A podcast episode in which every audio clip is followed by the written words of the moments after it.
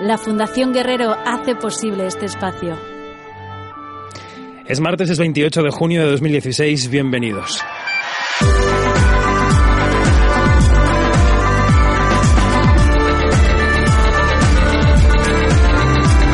Quinótico. Cine, series y cultura audiovisual en el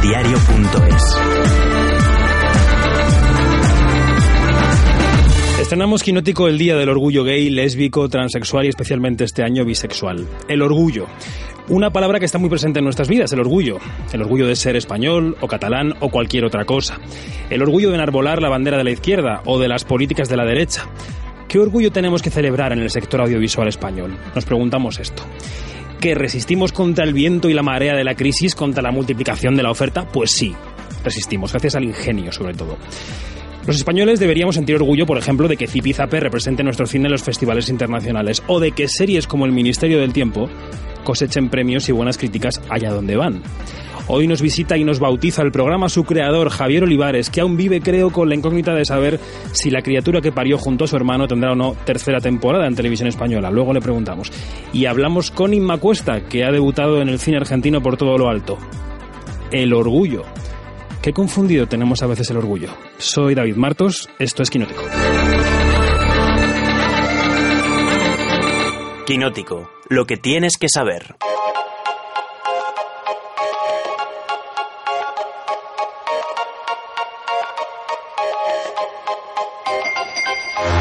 Lo primero cada semana es repasar lo fundamental de lo que vendrá, qué está pasando en el mundo de la ficción audiovisual, cosas que afectarán al futuro y que conviene conocer para estar al día. Es lo que tienes que saber con Rafa Murillo. Rafa, ¿qué tal? Hola David, muy bien. Esta semana hemos podido ver varios trailers que teníamos muchas ganas de ver. Exacto, sí, te voy a traer dos, ¿vale? El primero de Estados Unidos nos ha llegado el tráiler de American Pastoral, el debut como director de Ewan McGregor. Es una adaptación al cine de una novela de Philip Roth del año 97 que además fue ganadora de un Pulitzer. La prota es Dakota Fanning junto al propio McGregor. Y ahora una peli española. Exactamente, hemos visto el tráiler de La Reina de España, la nueva película de Fernando Trueba, que además suena así. Por tu culpa culpita yo tengo negro negrito mi corazón. El folclore de la primera parte de la película que luego se convierte en esa parte oscura en los 50 en España. Eh, de nuevo protagonizada por Penélope Cruz, ¿no? Exactamente, Penélope Cruz repite y vuelve de estas tierras de Hollywood, vuelve a España convertida en una grandísima estrella. A Hollywood vamos nosotros. JJ Abrams va a producir una serie sobre Michael Jackson. Será una adaptación de una novela que trata sobre los últimos años y meses del rey del pop. En este libro, en esta novela, se describe pues la lucha de Michael Jackson pues, por mantener su privacidad y por aguantar todas esas presiones que podemos recordar eh, relacionadas con escándalos sí. acerca de su vida, etcétera, etcétera. Eh, quiero decir también que JJ Abrams ya estuvo detrás de producciones tan importantes como Perdidos, así que esto parece que va a que, ser que potente. tiene potencia. Sí, Matthew McConaughey quiere volver a True Detective y la verdad es que el pobre no sabe cómo. Sí, lo está intentando. Lo está intentando, por ejemplo, en entrevistas asegurando que echa de menos su personaje de Rush Cole y que le encantaría regresar a la serie tenemos que recordar que es algo complicado ya que esta serie, True Detective, tiene en cada temporada distintos eh, personajes. Eh, por ejemplo, él estuvo en la, en la, primera temporada, creo recordar, junto a Woody Harrelson. Eso es. La serie todavía está en el limbo, pero como no fue muy bien la segunda temporada, pues la HBO todavía no ha decidido sobre su renovación. El director de Rogue One, el spin-off de Star Wars, ha tenido que salir al paso de la avalancha de rumores que, vamos, que casi aplastan la película antes de que se estrene. Los fans están algo preocupados por la repetición de algunas escenas de la película. Gareth Edwards ha dicho que es absolutamente normal que en producciones tan grandes se vuelvan a rodar algunas escenas. Además, la productora, la todopoderosa semidiosa Kathleen Kennedy, también ha intentado tranquilizar estos ánimos de los fans diciendo que la historia se mantendrá más o menos tal y como fue concebida. Hay que recordar que Star Wars Rogue One es un spin-off de la saga que tiene lugar antes del episodio 4 y narra el intento de robo de los planos de la Estrella de la Muerte, como podemos escuchar en el tráiler. State your name for the record. Jen Ursa. Forgery of imperial documents, possession of stolen property, aggravated assault. Resisting arrest. Bueno, así suena la película. Taylor Lautner se incorpora al reparto de Scream Queens en su segunda temporada. Segunda temporada de esta comedia terrorífica que se estrenará en septiembre en Fox. La serie transcurre, pues claro, como es terrorífica, en un hospital donde ocurren fenómenos extraños. Vamos a también eh, recalcar que el co-creador es eh, Ryan Murphy y que de- fue el cerebro, por ejemplo, de American Horror Story. A Lautner lo habíamos visto en la saga Crepúsculo. Y un hombre de mujer, Kate Winslet, que trabajará a las órdenes de Woody Allen en su próxima, en su próxima película. Exacto, el director neoyorquino, que cumplió 80 años y sigue ahí al pie del cañón con muchísima actividad, eh, vuelve a trabajar con Kate Winslet. La noticia nos la trae Variety. Su último estreno, Café Society, se pudo ver eh, como abertura del Festival de Cannes y recibió bastante buena crítica. Woody Allen, que después de negármelo a mí en una entrevista, ¿Ah, que sí? pues poca cosa, prepara una serie para Amazon con Miley Cyrus. En fin, gracias Rafa. Gracias. Quinótico.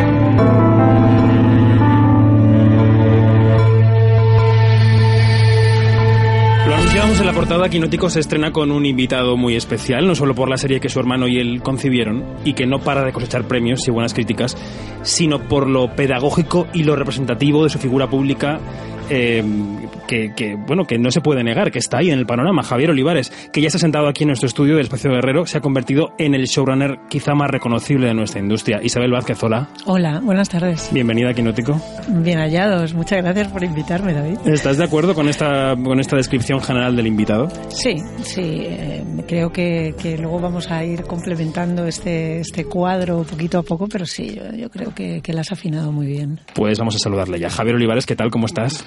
Muy bien, ¿qué tal? ¿Tú estás de acuerdo con la descripción o no? No, yo creo que, que hay más eh, showrunners y que los ha habido desde Jaime Darmiñán o, o Ana Diosdado.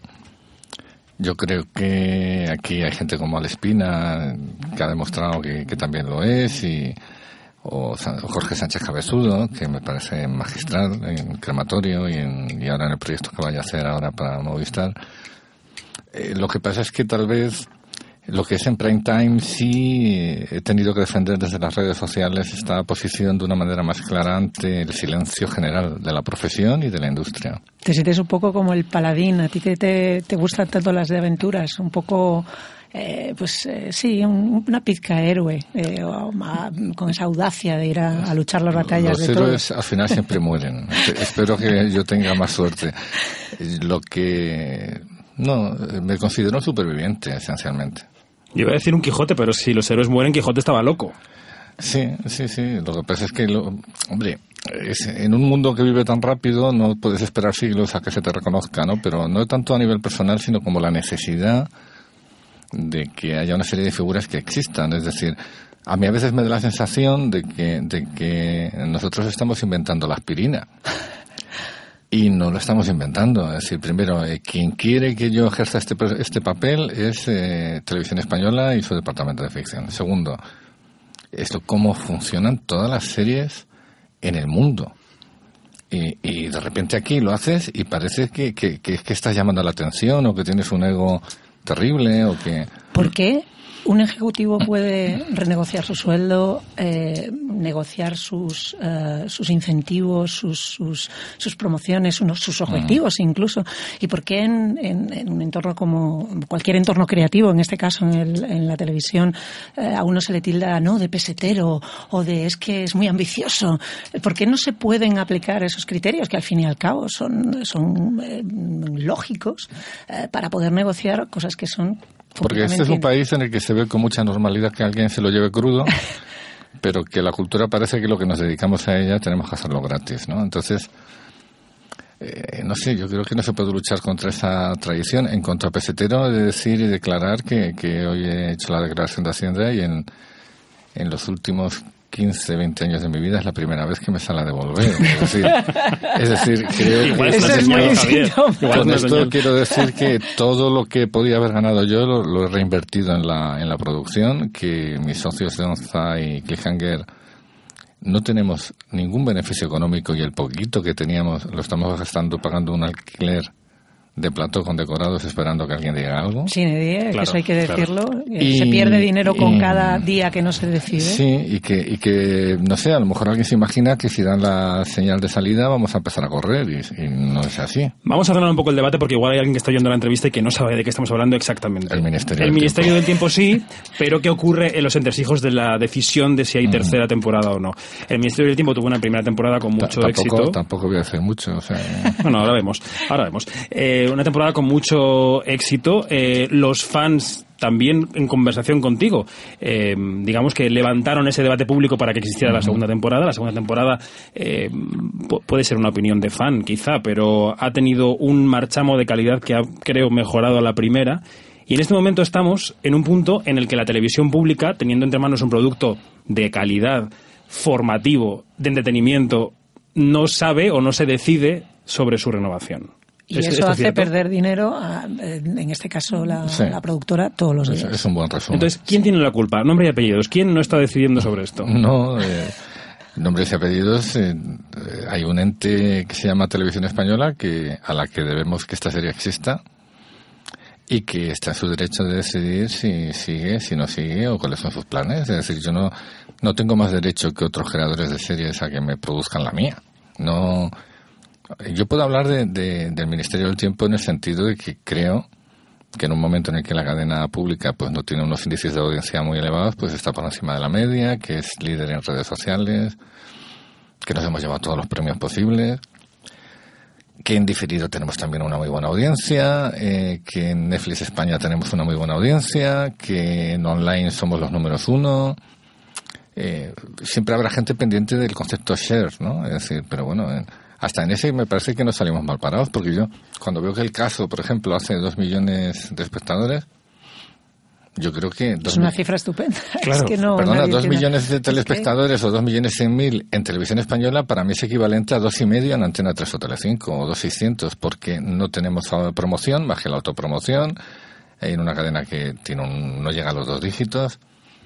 Aparte que no deberían ser los mismos criterios. Quiero decir, desde el momento en el que ya, eh, en teoría, claro, se decide que no son los mismos criterios, no hay inversión publicitaria, como tú bien dices, la promoción está muy limitada, hay ciertas cosas que no se pueden hacer porque no se deben hacer, evidentemente.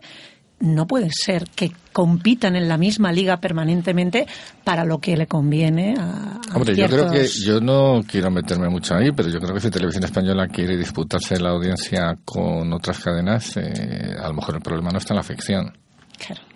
Es decir, yo siempre digo que yo me fui de Isabel al acabar la primera temporada ganando por un millón de diferencia a la que se avecina y por casi dos a tu cara me suena.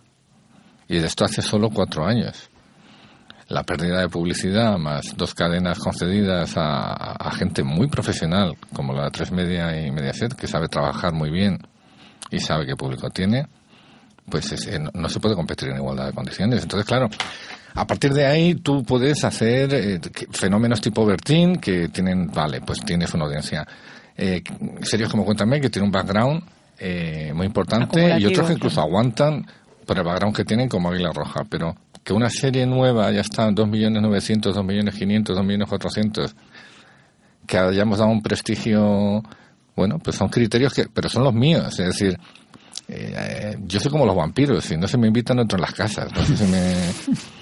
Yo entiendo cualquier criterio que cualquier ejecutivo tenga para decir que no interesa al Ministerio del Tiempo. Vamos por ahí, vamos pero, por ahí. pero lo que sí me gustaría que me lo dijera. Claro, pero, pero Claro. tú aparte de un creador, eres un empresario. sí, Y supongo que habrás llamado a otras puertas a la espera de que la puerta en la que estás ahora no te abran. sí. ¿Y qué, qué- qué puertas son y quién te está esperando? Varias que evidentemente no puedo decirte. ¿Y, y qué, Pues pla- y qué plazo y qué plazo te has marcado para cambiar de Eh, puerta? no te- es que el plazo no me lo puedo marcar yo, porque yo puedo marcarme un plazo para decir lo que he dicho. No la hago por menos de este presupuesto.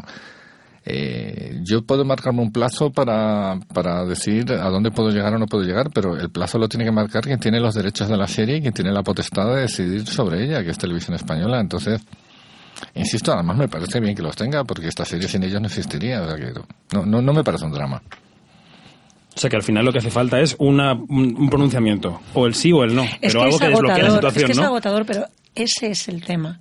Y el caso de Javier probablemente sea el, el, el más llamativo, pero no es la primera vez que pasa, ha sucedido No, en no, otras no, ocasiones. Decir- y, el, y lo que pasa que, que él está dando una, digamos, una batalla que, que necesaria y, y- y probablemente más llamativa de la que dan eh, Esto, otras esto ha personas un momento ocurrido, ¿no? O sea, es decir, nosotros no somos pioneros de nada, en, en- ni para bien ni para mal. Lamentablemente, por otra parte, porque significaría que sería un caso aislado, no Sí, es no sí, una acumulación. Nosotros, nosotros lo que lo que quiero dejar claro y nosotros tanto mis socios como yo hemos hecho es y lo digo para que la gente lo tenga muy clarito.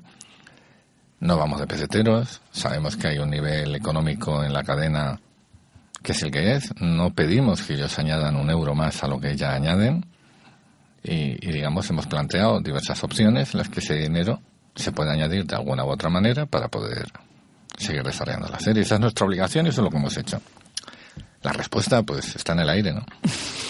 Bueno, vamos un poquito con los contenidos que también son importantes. Eh. ¿Cómo, cómo, eh, has abordado la segunda temporada? Eh, evidentemente mm,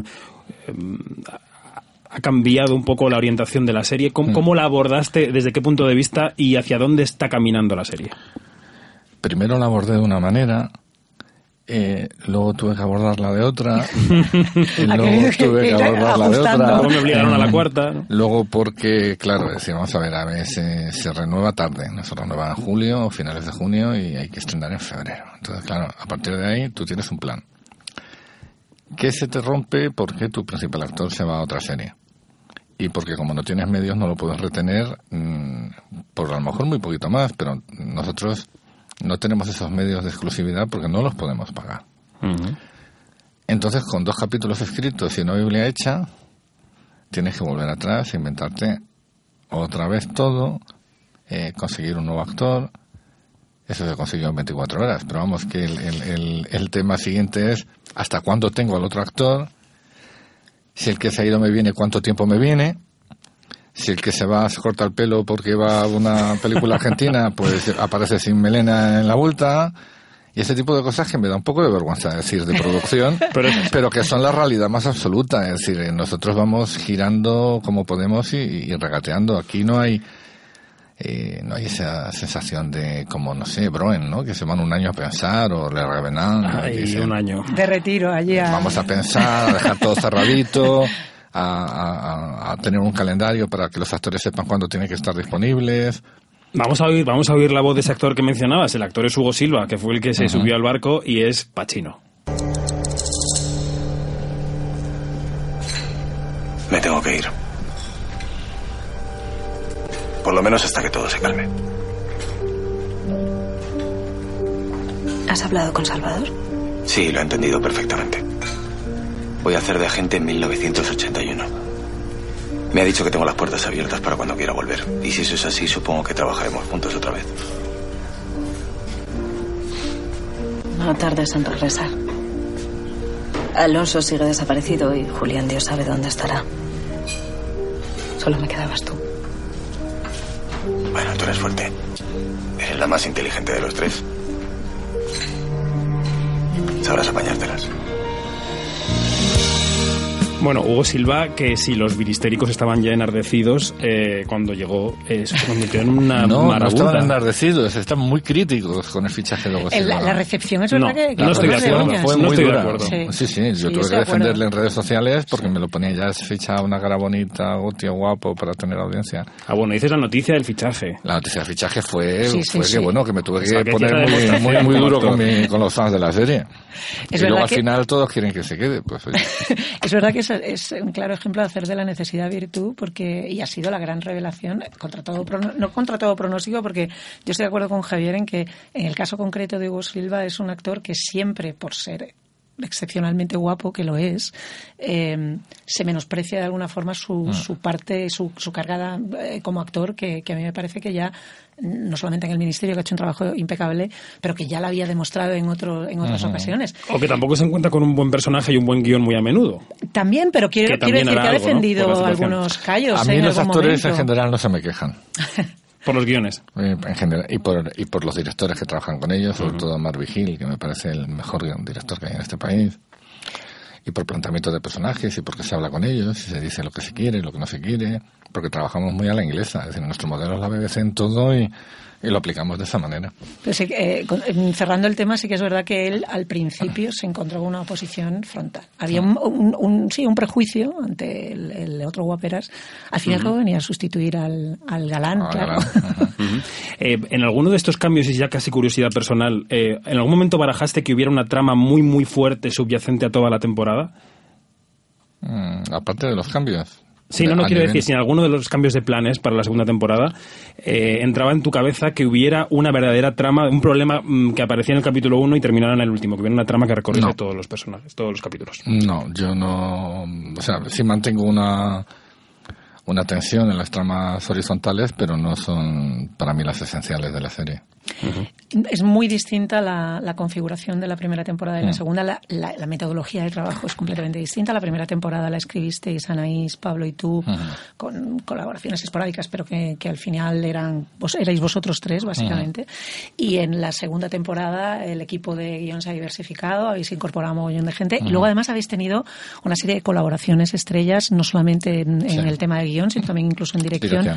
Eh, un- un- una- utilizabas una frase que a mí me gusta mucho de les, les dábamos las llaves y entraban Sí. de alguna manera en nuestra casa Claro. para, para trabajar. Claro, tú no puedes llamar a Paco Plaza o a Javier Ruiz Caldera a decirles lo que tienen que hacer. Claro. Les llamas porque son quienes son, o a Diego San José o a Borja Cobeaga, no está claro. Y de cara a una hipotética tercera temporada, eh, y si tú tuvieras, sobre todo, lo más importante, el presupuesto que, debería tener Ajá. esta serie y pudieras planificar y pudieras tener todos los medios y el tiempo para... ¿Cómo organizarías eso? De equipo. Pues lo organizaría con un equipo de guion más pequeño, eh, porque yo más de cuatro son multitud para mí. Eh, no hay autoría. En cuanto a eso, es un gran grupo, hace factoría, es un. es- y, y- y, bueno, volvería a utilizar a directores, invitados. Eh, probablemente repetirían los mismos, o a mí siempre, porque además él, él me lo ha dicho siempre que quiere trabajar conmigo, me encantaría trabajar con Paco Cabezas también. Y nada, yo creo que sería un mecanismo muy similar. Probablemente en una tercera temporada no haría estos cambios drásticos de género de capítulo a capítulo. eh, y sí jugaría más con patrullas diversas. Interesante. Sí, mucho, porque además es- ha sido una de las, de las claves de la segunda temporada. Eh, y Que es incorporando, ¿no? A, a Sí. Miki Esparvé de Ramasilla, El descubrimiento de nuevos Jiménez, personajes. a David y, Sainz. y en el tema de la- del género también, que ha sido también una, una investigación dentro de la propia Muy arriesgada, serie, ¿eh? muy arriesgada, pero que además es, ah, como, como, como ejercicio ha sido ha tenido que ser apasionante. Sí, y Como yo creo ejercicio de que- estilo. Y yo creo que a, a partir del capítulo de Napoleón todo el mundo entró en el juego. Sí. Eh, entendiendo que a ver, no ya que nos cuentan, sino cómo nos cuentan en, en- en la historia, ¿no? Así es. Bueno, pues vamos terminando. Es una pena, Javier. eh, gracias. Gracias por haber venido al bautizo De de Quinótico. Suerte con la negociación. No sé qué decirte, Y si que- darte una pata de haya- conejo. Que haya suerte en, en- en el programa y que dure mucho. Y todo Bueno, esto. que entren anunciantes, ¿no? Que se anuncien galletas, Sí, compresas, aerolíneas. Que te fin. lo renueven por varios años y cosas Sí, de estas. sí, que De- ampliemos el estudio. Sí, bueno, pero es que Tiene hay calor- calorcito humano que se dice. De todos modos, sí me gustaría decir que, que a mí el problema ahora mismo de, de la televisión no es si me renuevan a mí o no. Es un problema mío, que es mío que no le importa a nadie, porque estoy como otros muchos que están presentando proyectos y demás. Lo que sí creo que es un problema son las mecánicas de trabajo de nuestra industria. Yo eh, este fin de semana he tenido un, un debate con, con, Con con Carlotti. Carlotti, muy amable y un caballero además, eh, y ha tenido un detalle de elegancia hoy magnífico. O sea, que ha acabado bien ese conflicto, porque lo vimos en Twitter y Nunca- estábamos... Sí, nunca- ha entrado nunca esta fue- mañana nunca fue- a puntualizar él. Nunca fue mal. Es decir, No, ha sido, eh, estuvo muy equilibrado Eh, siempre. Sí, ha sido más tono. ha sido más el entorno que lo ha azuzado que nosotros. ¿no? Eh, Me parece además fantástico que un ejecutivo de televisión se exponga, muestre, diga su opinión y me, me ha parecido además muy noble, ¿no? En ese sentido. Yo lo que sí creo y, y es que aparte de ese debate que era más conceptual, hay otro debate que yo creo que en eso tanto él como yo estaríamos de acuerdo, que es, eh, hombre, previsiones, planes, ver, ver lo que se hace en Europa, no en Estados Unidos, ver cómo está el nivel de la afición europea, tomar una decisión de cuál es nuestro modelo de ficción y si no lo hace, que la privada lo va a hacer antes que la pública, aviso. Pero porque en cuanto a la privada Lo ha hecho vea- con el cine. Sí, aparte en la privada, yo creo que en cuanto empiezan a aparecer las nuevas plataformas, tiene muy claro, yo estoy convencido que, que tiene muy claro que tiene que haber, que haber un cambio por su parte, ¿no? Entonces, en ese sentido, lo que sí creo que el verdadero problema es definir ya la duración de los capítulos, de los 70 minutos, plantear que los creadores son necesarios, eh, eh, que haya un sello de ese, creador como lo hay en la generalista americana, no, no ya en la HBO ni en... Y plantearse que Europa está avanzando muy deprisa, que la BBC sigue ahí y que, como alguien dijo hace poco, si el modelo de televisión española es la BBC, o lo quiere ser, pues que estudien la BBC. Y si no, que estudien la televisión danesa, que mola también. Y que tiene menos dinerito, pero da suficiente para hacer, eh, no ya ficción, sino un concepto de televisión. A mí me preocupa más el, el- el futuro de lo que es la televisión en general que mi propio futuro. Eso que quiero dejarlo claro. Bueno, a nosotros sí nos preocupa, porque nos gusta lo que haces. Muchas gracias. Javier, gracias. Isabel, gracias. Gracias. Seguimos en Quinótico. Power, love, curious thing. Make one man weep, make another man sing. Change your heart to a little white dove. More than a feeling, that's the power of love. Bueno, se marcha Javier Olivares y nosotros recibimos a Ana Belén Hernández. Hola Ana, ¿cómo estás? Muy bien, ¿cómo estás tú? Muy bien, gracias. Ana va a ser la encargada cada semana en Quinótico de contarnos qué tenemos en la cartelera disponible ahí en esas salas oscuras y refrigeraditas para refugiarnos de los calores del verano y de los problemas de la vida, porque la verdad es que vas al cine y se te olvida todo. Esta semana hay un estreno que destacamos y es lo último de Richard Linklater. Así es, pues la película se llama Todos queremos algo. Está ambientada en un campus universitario de principios de los 80, donde ya sabes, todos son hormonas, cuerpos torneados y el optimismo de la vida, vamos. Eh, de hecho, la película lo que seguimos son los días previos al comienzo del curso del equipo de béisbol de la Universidad de Texas. Prácticamente en esta película todos los actores de la cinta son desconocidos para el gran público. Y lo que sí que no falta en esta película, entre los protagonistas que no podemos perdernos, por supuesto, son las famosas novatadas que hemos visto una y mil veces en el cine. Sí, no sé qué me pasa. Juego bien, pero las tías se. Escuchadme, buen entrenamiento. Aquí empieza todo. Sois mejores que los demás equipos y seguiremos siéndolo. A trabajar, ¿vale? Chicos, portaos bien. ¡Eh! No corras Quieto tanto. ahí. Hay una tradición para dar la bienvenida a los nuevos. Uh. ¡El entrenamiento para patear novatos! Pero claro, también aparte de las novatadas está el flirteo con las chicas. Eh, ¿Qué se puede hacer en la universidad aparte de estudiar? No, pues esto, flirtear. Pues eso, eso sí que no puede faltar, de hecho, menos estudiar casi casi de todo. En este caso, la cinta lo que refleja es además un cambio generacional en Estados Unidos. Hemos dejado atrás ya la época del Flower Power y parece que la liberación de la mujer poco a poco se va asentando entre las generaciones más jóvenes. Perdón, señoritas. No he podido evitar fijarme en que ese tío del coche de antes os estaba molestando. Hay tíos demasiado agresivos. Yo apoyo la enmienda de igualdad de derechos, aunque dudo que tenga un impacto inmediato en esa regla social según la cual el género masculino debe iniciar el contacto con mujeres. Esto podría parecer predatorio, pero os aseguro que Oye, no. invertir la energía en otras presas. Vaya, eso nos ha ofendido. ¿Tú también odias a los tíos atléticos, inteligentes, adorablemente torpes o solo es ella? ¿Has dicho bien dotados? Todavía no lo he dicho. Muy bien. Am, ¿Queréis la verdad? Siempre. Nos hará libres. Me gusta ese calladito de atrás. El del medio.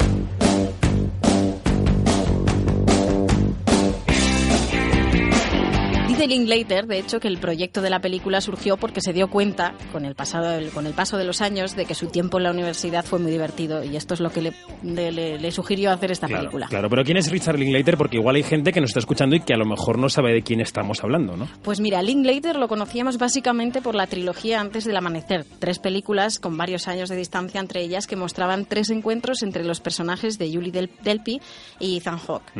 Hace un par de años también estrenó quizá una película que os suene mucho más, que es Boyhood, en el. Festival de Berlín. Maravillosa película, un proyecto colosal que rodó a, media, a medida que, que crecía el niño que es el protagonista de la película.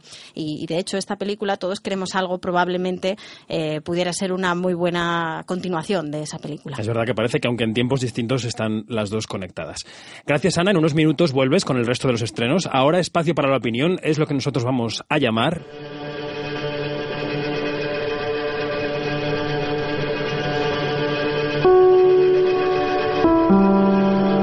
Quinótico, una burbuja.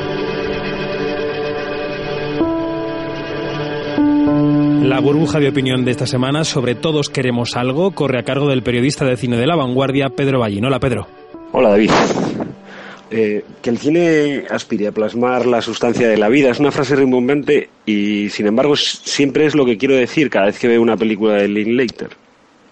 La razón eh, creo que es que en sus películas siempre me veo como si fueran parte de mis recuerdos. Y, la verdad es que no. Yo nunca conocí a una francesita en un tren, ni me la reencontré en París al publicar mi segunda novela, ni mucho, ni mucho menos veraneo con ella en el Mediterráneo. Tampoco fui el niño entusiasta que vivió con resignación sonriente el divorcio de sus padres y la sucesiva búsqueda de novio de mamá a lo largo de los años, hasta luego emanciparme de la unidad familiar para irme a la universidad.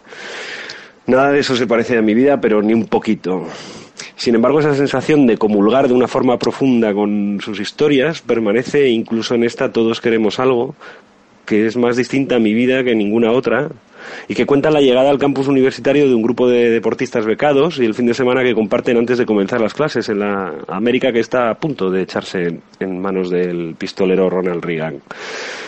Después de darle vueltas, creo que la razón de esa comunión es el modo único en el que mm, Linklater no retrata tanto la vida como es, sino como la vivimos y como la vamos moldeando en nuestra memoria. De ahí ese tono entre irónico e idealizado con el que cuenta Linklater todos estos rituales de paso, cargados de expectativas, de oportunidades, ese talento para expresar sin mencionarlo cómo es la vida desoleada cuando lo que tienes delante se ensancha como un gran abanico de posibilidades y cómo la recuerdas cuando queda atrás. Aunque a lo mejor no es esa la razón, ¿eh? quizá sea que simplemente toca una tecla profunda y desconocida en el interior de uno. Tampoco importa mucho. Importa que ver sus películas se parece mucho a un estado de suspensión en una felicidad primordial, pura. Y en realidad eso es todo lo que necesito saber para ir a ver una película de Richard Linklater. Un saludo.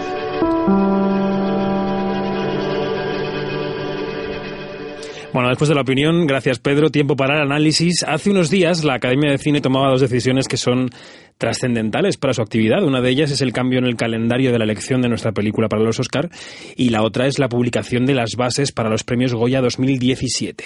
Para analizar estas dos decisiones tenemos con nosotros a un experto en premios, el director de los extras.es, Fernando de Luis Orueta. Hola. Hola, hola, ¿qué tal? Bueno, vamos por partes. Primero, ¿qué cambios sustanciales ha introducido la Academia en las bases de los Goya de cara al año que viene? Bueno, básicamente eh, se refieren a todo lo que tiene que ver con la las películas iberoamericanas. Hasta ahora las películas coproducidas eh, con España y, un país iberoamericano podían presentarse, competir por el Goya a la mejor película y por el Goya a la mejor película iberoamericana. Ahora ha dicho la Academia que no, que hay que elegir una u otra, no puede, para que no puedan eh, acumular tantas nominaciones. Por ejemplo, el año pasado eh, esta película que tanto tuvo tantísimo éxito. Relatos. Eh, producida por El Deseo, que era Relatos Salvajes, que era coproducción con Argentina, pues estuvo nominada en ambas categorías, en Mejor Película y en Mejor Película Iberoamericana.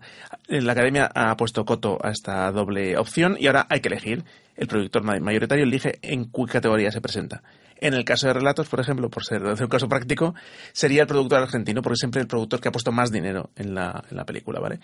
Por tanto, bueno, pues quien, pues quien tenga, quien haya puesto más dinero decide que es una cosa como en la vida. Total. ¿Y este cambio es bueno o es malo, según tu punto de vista? Es bueno, es bueno, porque yo creo que cuanto más claridad en la, competición, mejor. las duplicidades nunca son buenas. Hay que siempre hay que limpiarlas. Hay que simplificar, vale. Cada año va introduciendo cambios la academia, ¿no? En sus bases van, digamos, están siguiendo un determinado camino. ¿Hacia dónde van? Y es un camino positivo que, que homologa los premios a otros internacionales que se pueden comparar con los Goya. Sí, bueno, no, hace tanto que están metiendo cambios. Eh, hemos tenido varios años de parón en los cambios, en las, reformas, y desde hace unos tres años, cuatro, se están, se están puliendo cosas interesantes. Yo creo que el camino es bueno porque efectivamente eh, convierte a los Goya en unos premios más claros. Ahora, como, como todo hay, hay mm, reformas más acertadas y otras menos porque la realidad es tozuda y muchas veces no la realidad va, por delante de la, de, la, de la norma, ¿no? Esto pasa con cualquier norma jurídica es, es habitual, ¿no? Entonces, bueno, con los premios pasa lo mismo. Eh, hubo una clasificación, por ejemplo, con el tema de quién puede competir eh, como actor de revelación, por temas de edad, por temas de cuántas veces, cuántas películas anteriores tenía y tal, y sigue siendo un guirigay que nadie se entera. Mm, esa, esa reforma, por mucho que se intentó limar, no se consigue limar bien. Esta iberoamericana es buena, otras son más raras. Por ejemplo, este año también se ha incorporado la norma de que eh, los nominados a mejor eh, película no serán, los no serán los productores como personas físicas, sino serán sus empresas. ¿Por qué? Bueno, pues mm, bueno, seguramente porque de alguna forma les ha parecido más sencillo. Eh, si hay cuatro empresas coproductoras y cada una tiene tres productores, pues es un follón designar qué productores son. Pero bueno, eh, hay otras formas de solucionarlo y quizás sean más justas también para la gente que trabaja en las películas. Tema número dos, el calendario de designación de película española que nos debe representar ante la Academia de Cine de Hollywood, ¿no? Los Oscar. Eh, han adelantado esa fecha, ¿no? Al mes de agosto. ¿Por qué y en qué términos? Bueno, la razón oficial no es la, probablemente no sea la auténtica. La razón oficial es que dicen que así tienen más tiempo para hacer la promoción de la película elegida finalmente lo cual no tiene, no tiene mucho sentido porque da igual, es decir... Eh, Hasta que la academia no elija, no, Hollywood no elija, no, bueno, eh, bueno, porque realmente, bueno, hay muchas fases de la promoción. Ellos dicen, no, es que si antes elegíamos muy, con muy, poco, muy pocos días antes de que se anuncie toda la, lista completa y demás y cual, y entonces nos vamos antes, nos vamos, ahora la, la película definitivamente se anunciará a principio de septiembre, con lo cual ellos dicen tendremos un mes para hacer campaña para ¿qué? Porque ya eh, el siguiente corte es en enero, o sea que hay tiempo de, habría tiempo de sobra. Eh, entonces, básicamente ahora, antes se votaba durante el mes de agosto y se anunciaba en septiembre, primero las tres eh, finalistas y dos semanas después la elegida finalmente. Ahora se va a votar en julio por primera vez, se elige la, el primer corte de tres películas, de ese trío Calavera a mitad de, de agosto y a primeros de septiembre, pues la definitiva. ¿Y cómo afecta el panorama cinematográfico español al Festival de San Sebastián, a la importancia de ir o no a ese festival? ¿Cómo cae esta fecha en el calendario de España? Bueno, no creo que, que nadie opte, no, piense en no ir a San Sebastián por la posibilidad de tener la designación española, ¿no? Es verdad que coinciden, es decir, que antes era habitual que las películas de San Sebastián mm, estuvieran en liza para la, designación, que fueran de las, las grandes favoritas, fuera pues La Isla Mínima o fuera eh, cualquiera de las otras muchas películas que han estado en San Sebastián, no sé, Magical Girl, me invento. Sí, Magical fue con retraso, no, no, llegó por fechas, o sea, siempre están con esa cosa de que, bueno, si, si, estrenan a la vez que se pasan en San Sebastián, están en fechas. Si estrenan una semana más tarde, ya no están en fechas, porque el límite, fecha límite es final de septiembre. Lo que se estrena en octubre ya es para el año siguiente. Entonces, bueno, pues eh, básicamente quienes estrenen en septiembre, vayan a San Sebastián y quieran eh, la designación, tendrán que hacer pases eh, antes del verano, junio, julio, para que los académicos las vean y puedan votarlas. Lo cual quiere decir que la película tiene que acabarse con mucho tiempo de antelación. Entendido. Y ya la última pregunta, pregunta encerrona. Eh, a estas alturas del año, estamos a finales de junio. ¿Qué podemos prever de lo que estará en los Goya del año que viene? ¿Algún nombre? ¿Alguna película? Bueno, Obviamente eh, hay varios nombres que se puede que a todo el mundo le viene a la cabeza fácilmente. El nombre de las Medicaras, que va a San Sebastián, probablemente, no es, no es, oficioso, pero todo el mundo lo da por sentado. Pues sí. Eh, y luego está eh, el gran pope de la academia, digamos, en el sentido de, de la enorme ascendente que tiene, que es Fernando Trueba, que estrena La Reina de España. Y luego está el que probablemente final va a tener lo más difícil, pero no por falta de repercusión, que es J. Bayona, que estrena eh, un monstruo viene a verme. A ver qué tal, qué ganas de verla. Pues sí, muchas, muchas. Bueno, Fernando, muchas gracias. A ti. Te seguimos escuchando por aquí cuando, tú quieras. Gracias, Fer. Publicidad y seguimos en Quinótico. Este verano adoro esta parte del año. Una comedia tiene lo que todo el mundo quiere. Lesbianas. Tener cola. Cereales. Y algo más. Esta es la única. Del guionista y director Richard Linklater. Te imploro que vengas a la fiesta. Ha sido todo muy trivial. Director de Boyhood y la trilogía antes del amanecer. Mentalidad de manada. ¡Adrenalina! ¡Vamos! ¿Así que no viene? Sí voy. Todos queremos algo. Estreno 1 de julio.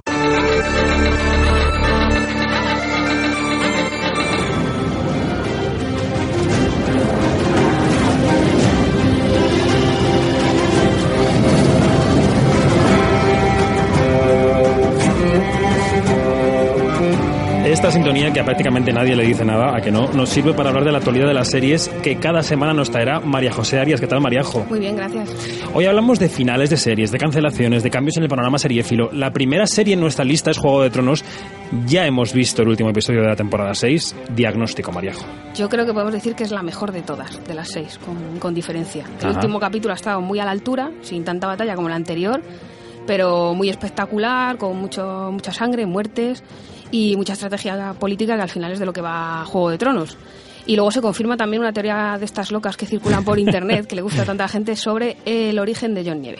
Pero no vamos a contarla, ¿no? No, no, no, que luego la gente se nos revela. y Bueno, nada, pues- pues... ahora a esperar a que llegue abril o que Martín saque otro libro. Ay, Martín. Bueno, para celebrar el final, Movistar se ha traído a España a Sophie Turner, la actriz que da vida a Sansa Stark. Con ella ha estado ya y va a volver a estar esta noche en el cine Palafox de Madrid nuestra amiga y compañera Laia Portaceli. ¿Qué tal, Laia? Hola, ¿qué tal? Hola a todos y enhorabuena por el podcast. Aquí estamos, luchando, luchando, ya sabes. Oye, cuéntanos cómo es Sophie Turner, que tú la has tenido ahí cerca, la has olido, a qué huele, tiene una colonia fresquita, ¿cómo es?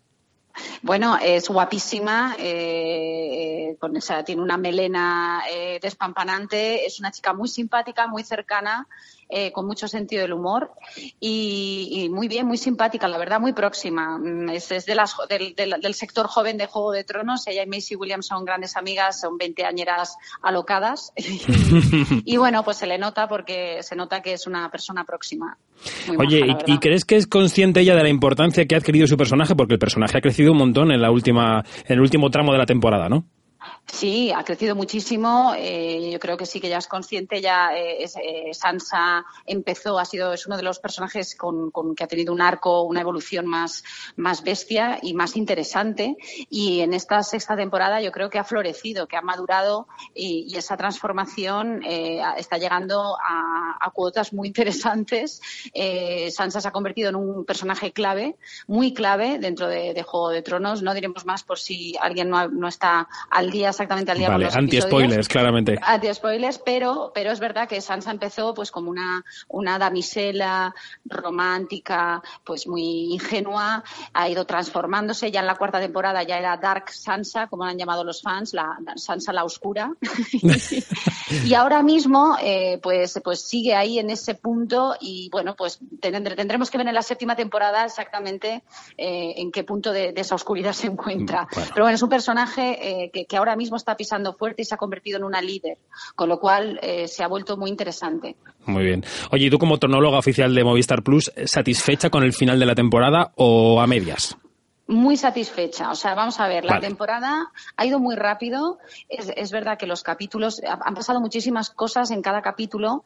Eso a veces mm, ha, ha podido llevarnos a, a los fans y a, y a los espectadores a, a saborear menos que antes algunos eventos, algunos sucesos, Sí. porque es verdad que, que- que antes se, se iban dosificando más. Entonces, cuando había una muerte, cuando había algún, algún, algún suceso gordo, bueno, pues, pues era quizá más chocante, pero ahora, ahora mismo, eh, o sea, conforme ha ido avanzando la temporada, eh, cada vez los, los, se ha vuelto más, se ha vuelto más espectacular y el final de temporada, yo creo que es el, el mejor final de temporada de Juego de Tronos hasta la fecha. desde Que- mi punto que de ya es vista. Yo- decir. yo- que ya es decir, o sea, yo me he emocionado, eh, he llorado, he reído, quiero decir, es- está en un punto de muy, muy emocionante y, y normalmente Juego de Tronos siempre en los, eh, se guarda, digamos, los, los, los- el, el- el capítulo más efectista en, eh, en- es el número 9 Ujú. normalmente y en el número 10 se relajan y como que, que es- plantean un poco lo que va a ser la siguiente temporada y yo diría que en esta sexta temporada no lo han hecho así, ha, ha ido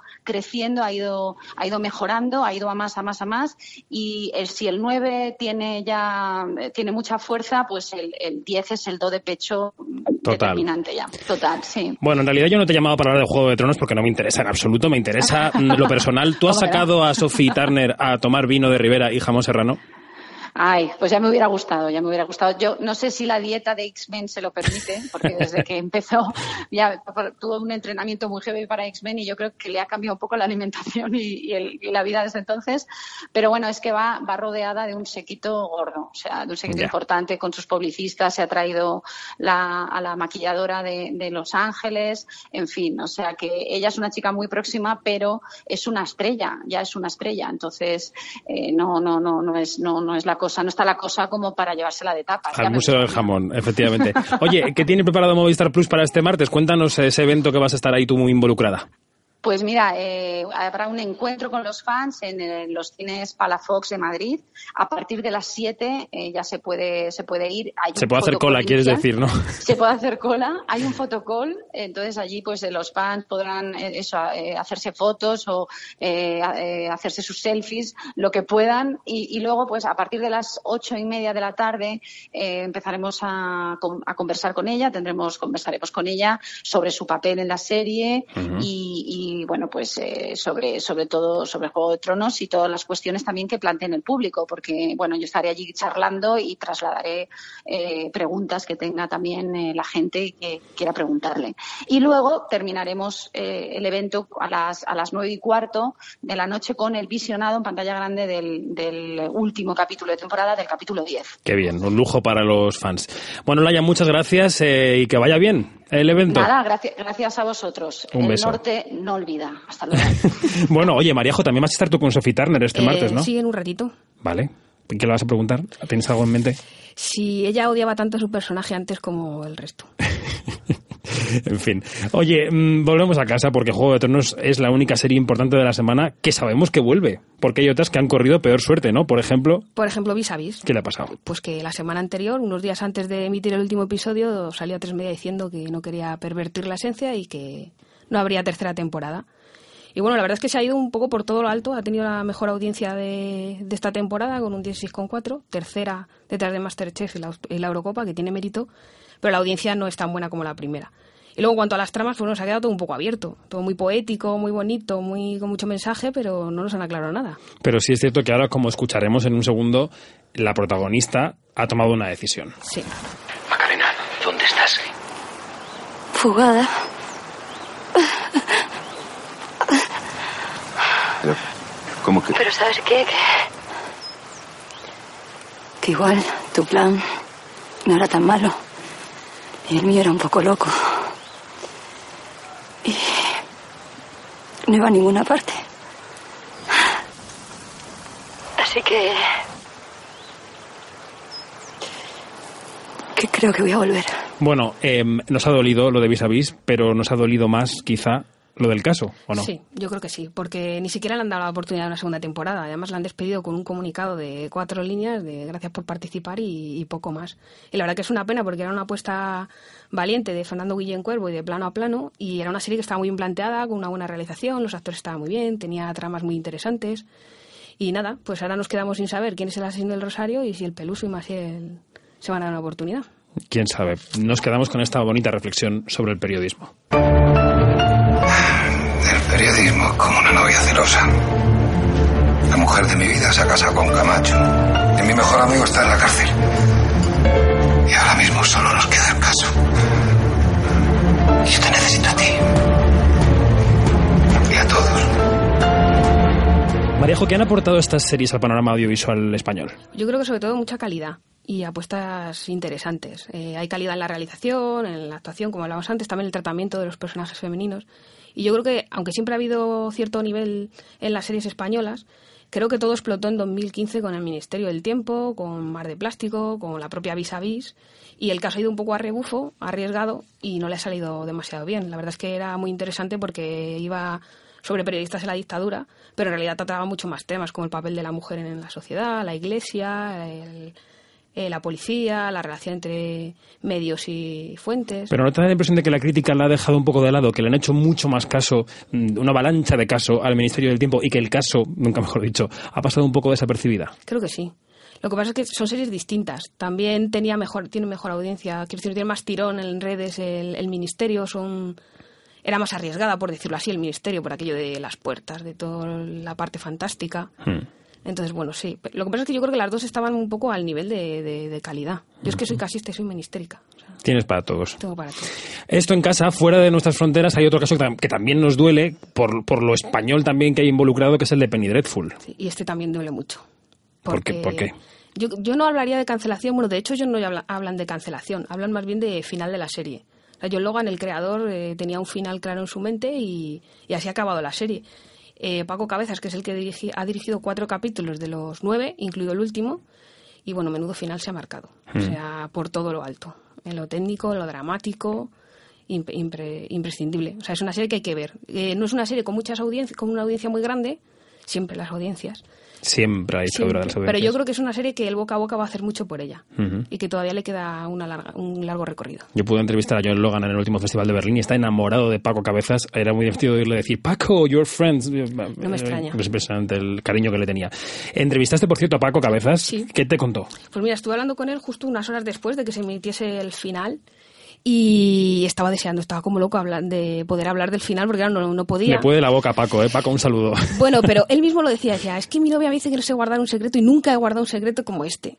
Y efectivamente lo guardó, luego eso sí, cuando rajó todo lo que quiso cuando hablé con él y me contó cosas como que no podía parar de llorar en la sala de montaje, montando el, el último tramo del capítulo, que más que la parte técnica, lo que más le había costado, lo que más difícil le había resultado era la complejidad emocional de la última escena entre Eva Green, a la que adora, y ella a él eh, y Josh Harnett. Y bueno, luego también me contó eh, futuros proyectos. Se va a ir a rodar a Toronto una serie con el Ayagut, también un episodio final, y también va a rodar un episodio final de Into the Balance. Como él dice, se está especializando en episodios finales. Nos alegramos mucho porque su talento se está viendo reconocido en Hollywood, cosa que, bueno, pues que es, Sí, sí. como decíamos en la portada, de orgullo, ¿no? Orgullo casi patrio. Totalmente. Bueno, gracias Mariajo. La semana que viene por aquí más. ¿Te parece? Sí, hasta la semana que viene. Hasta la semana que viene. Otro director español que triunfa en Estados Unidos es Jaume Colet Serra, que a mediados del mes que viene estrena en España Infierno Azul, una película sobre tiburones que ya sabemos el éxito que tienen. Cada semana nuestra compañera Janina Pérez Arias nos ofrece su particular visión de la industria audiovisual desde Alemania y hoy con los escualos como protagonistas. Quinótico. Observatorio en Bremen. Tanan, tan, tanan, tan, tanan. 41 años más tarde y esta musiquita sigue aterrorizando a los bañistas. Tal hazaña la logró Steven Spielberg con Tiburón y Jaume Collet Serra con Infierno Azul tal vez logre colocarse en la memoria de los espectadores. Infierno Azul está protagonizada en efecto por un tiburón gigantesco blanco hembra y por la maravillosa divina y fabulosa Blake Lively, que no solamente tiene buen gusto para vestirse, sino también para escoger sus papeles. Pero Infierno Azul, previo a su premier, fue objeto de un intento de boicot por parte de los conservacionistas en Estados Unidos. ¿A qué se debió esto? Pues es que los conservacionistas ven en Infierno Azul a un segundo tiburón, es decir, temen de que esta película desate nuevamente una caza encarnizada hacia los escuálidos. Todo esto tiene una base histórica, tiene pruebas y es que en efecto en, los, en las últimas décadas se registraron tantas, pero tantas matanzas a los tiburones que de verdad los conservacionistas están alarmados. Pero también es una prueba de que la sociedad americana tiende a tener ese tipo de mm, reacciones que son extremas. Por algo es que las películas tienen ese famoso aviso al final y es que aquí no se ha maltratado a ningún animal. Este verano... Adoro esta parte del año. Una comedia tiene lo que todo el mundo quiere. Lesbianas. Tener cola. ¿Cereales? Y algo más. Esto es la única. Del guionista y director Richard Linklater. Imploro que vengas a la fiesta. Ha sido todo muy trivial. Director de Boyhood y la trilogía Antes del Amanecer. Mentalidad de manada. ¡Adrenalina! ¡Vamos! ¿Así que no viene? Sí voy. Todos queremos algo. Estreno 1 de julio. Quinótico.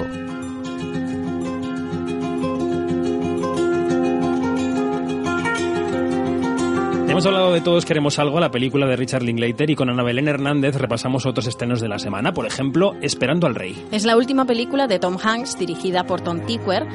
Es eh, el Atlas, que también es autor de películas como El Atlas de las Nubes, Corre Lola Corre o El Perfume. ¿Y qué cuenta la película? ¿Qué historia cuenta? En esta película, Esperando al Rey, lo que cuenta es la historia de un hombre de negocios fracasado que viaja a Arabia Saudí para venderle al rey un sistema de comunicaciones mediante hologramas. Una idea así un poquito loca, con la que él intenta eh, relanzar su carrera. El rey no va a venir, así que podéis relajaros. ¿No deberíamos llamar a la empresa y decirles que las condiciones son inhumanas? No, Brad, esperaremos a hablar con Karim Al-Ahmed a las tres. ¿Sabes por qué no estamos en ese edificio? Quizá a los proveedores nos toque aquí. Y quizás seamos los primeros. Es raro que siendo de Relian nos dejen aquí. Es una ciudad emergente. Un territorio sin explorar. Y nosotros somos los pioneros. ¿Y dónde vamos a comer? ¿Qué- Chicos, animaos. Estamos en el fabuloso reino de Arabia Saudí. Con el desierto, los camellos, los jeques y las jaimas. Bueno, el trastazo de Tom Hanks es Esperando al Rey y la secuela de Independence Day se llama Contraataque. Y no, Ana, no vemos en ella a Will Smith, ¿no? Pues no, esta vez no vamos a ver a Will Smith, aunque sí que vamos a ver a Jeff Goldblum y a Bill Pullman. Y atención al dato que te voy a dar, que te vas a ¿Cuál quedar muerto. Veinte años hace ya que se- desde que se grabó la película Independence Day. Yo no había nacido, ya te lo digo. Eh, bueno, corramos un tupido velo. El caso es que desde 1996 se grabó Independence Day y desde entonces pues eh, han Los pasado... gobiernos de la Tierra se han rearmado y tienen Han un pasado de un defensa montón de cosas. sofisticado contra los alienígenas. Lo que pasa es que han llegado demasiado tarde. Se Vaya. han rearmado, han intentado hacer un montón de cosas para evitar lo que vimos en Independence Day, pero han llegado demasiado tarde. Demonios.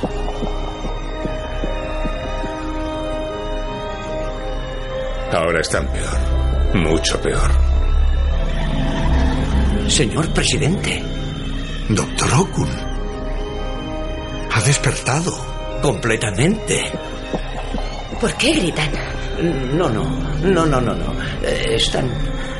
No están gritando. Celebran algo. En la Semana del Orgullo, Golem estrena Un amor de verano. Es una historia de amor homosexual entre dos mujeres que tienen lugar en París en los años 70. La protagonista es Cécile de France y la directora es Catherine Corsini, que se dio a conocer en España con la película Partir. También tenemos cine en español. Mi panadería en Brooklyn une en la gran pantalla a Blanca Suárez y a Aitor Luna. El madrileño Gustavo Ron, que ya dirigió Mía Sara, dedica esta película a la moda que rodea la cultura del pan. También está en cartelera Benidorm, Mon Amour, de Santiago Pumarola, que está ambientada en el año 1962. Y la opción de los amantes de la comedia romántica es Antes de ti. ¿Tienes experiencia como cuidadora? No, pero sé que podría aprender. Nathan te explicará los cuidados habituales de Will. No hables como si yo no estuviera, madre. Mi cerebro no está paralizado. ¿Aún? ¿Qué haces cuando no estás aquí? ¿Quiénes son los protas de esta película, Ana? Pues en este caso sí que los conocemos. Una de ellas, la protagonista femenina, es Emilia Clarke, a la que conocemos por Juego de Tronos, y Sam Claflin, a quien conocemos por la saga de los Juegos del Hambre. O sea, los dos por los juegos. Juego de Tronos, Juegos del Hambre. Eso es, son muy juguetones los dos. Eh, él es un joven banquero que se quedó en silla de ruedas tras un accidente y ella es la joven cuidadora que adivina acaba enamorándose de él. Sí, tenemos estas películas por todas partes, bajo la misma estrella, en fin, enfermedades, amor. Gracias, Ana. Hasta la semana que viene. Hasta luego. Estos son los estrenos de la semana. Hay una película que lleva estrenada un par de semanas, Capitán Koblik, con Ricardo Darín e Inma Cuesta como protagonistas. Es una historia que se desarrolla en la Argentina profunda y para la que la actriz andaluza tuvo que entrenar un acento prácticamente irreconocible. Con ella estuvimos hablando en el pasado Festival de Málaga, donde estrenó la película.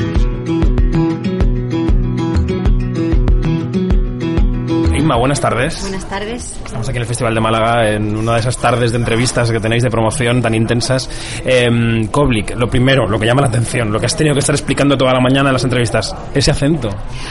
Bueno, pues contaba que yo eh, siempre he sido aficionada a imitar acentos, a imitar personas y a imitar en general desde pequeña.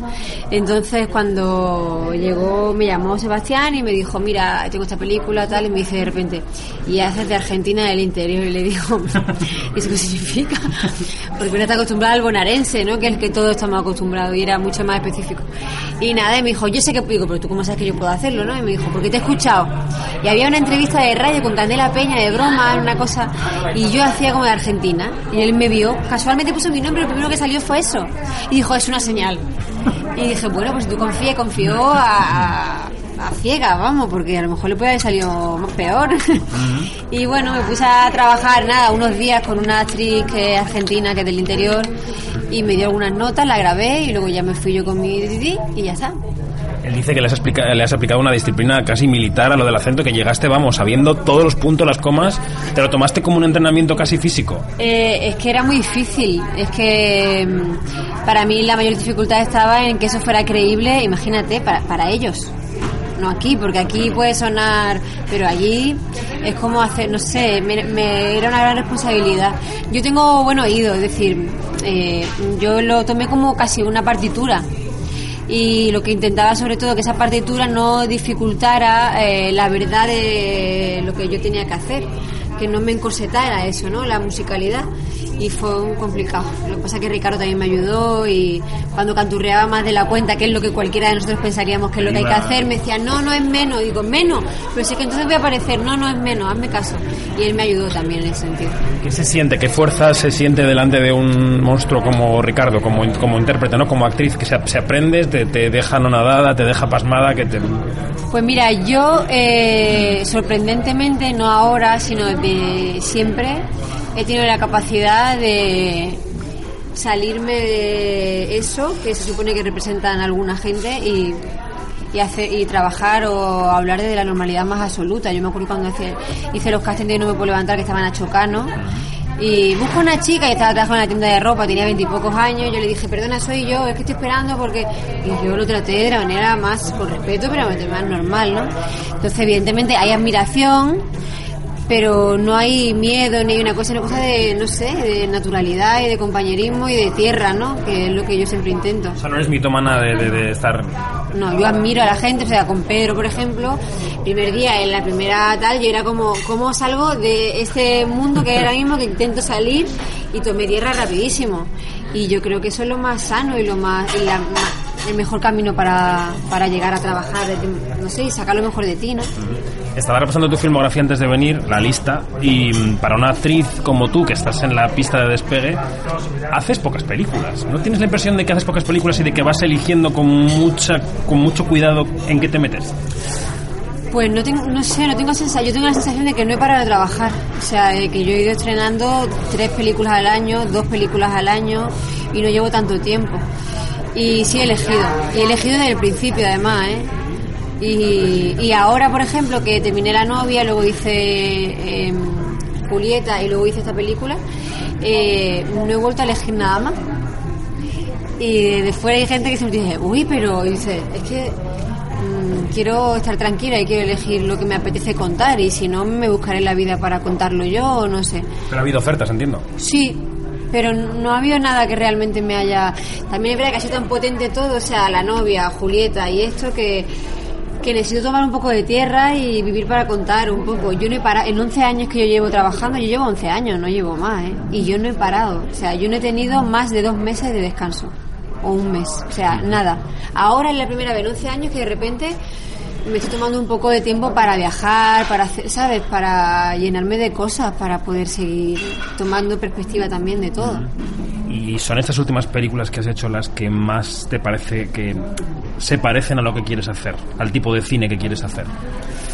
Eh, no, hay muchas cosas atrás que he hecho que son lo que quiero hacer. Y quiero hacer comedia, quiero hacer muchas cosas. Eh, lo- de las primeras cosas que hice fue, imagínate, La voz dormida, Primo, que es una comedia, o sea, y con mucho repetiría, o sea, y tengo muchas ganas de hacer comedia y quiero hacer teatro, o sea, no hablo solo de cine, ¿no? O sea, no me limito a eso, quiero contar historias que a mí me supongan un reto. A mí, por ejemplo, trabajar en Latinoamérica me encantaría, me parece que hay directores que cuentan, tienen otra manera de contarlo, otra visión y me encantaría trabajar en Latinoamérica, ni siquiera lo de Hollywood y esas cosas, o sea, me parece que hay directores muy interesantes ahí.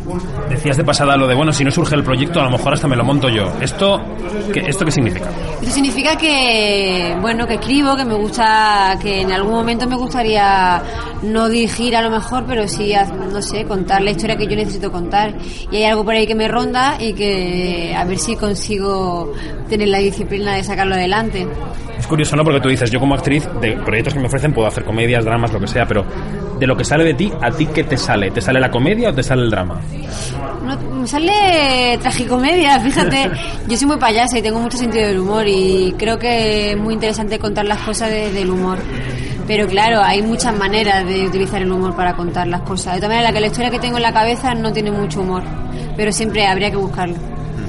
Bueno, Ima, muchas gracias, enhorabuena por la peli y, bueno, piensa bien, piensa despacio y elige algo bueno. Despacio, despacio, pensaré, pensaré despacio. Tendréis noticias. Enhorabuena a ti por tu programa también. Gracias.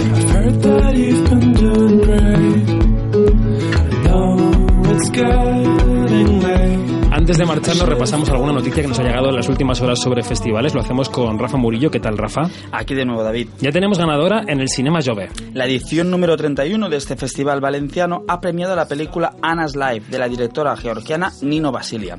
En el festival de Bruselas ha ganado la película Tony Erdmann. Este lunes arrancaba una nueva edición de la Atlántida Film Fest. Con decenas de películas europeas que se podrán ver en una nueva sede física en Palma de Mallorca.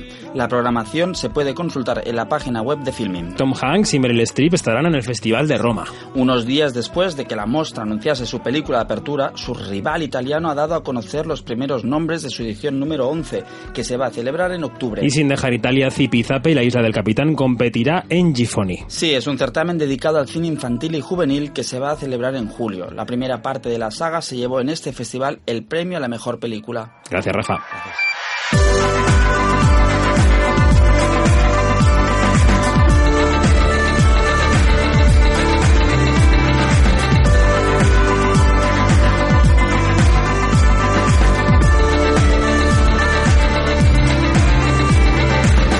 la producción ha estado Rafa Murillo, en la técnica Tomás Virgos y el programa ha sido producido en el Espacio Guerrero por gentileza de la Fundación Guerrero. Soy David Martos, esto ha sido Quinótico. Nos marchamos. Más información en eldiario.es barra Quinótico. Chao.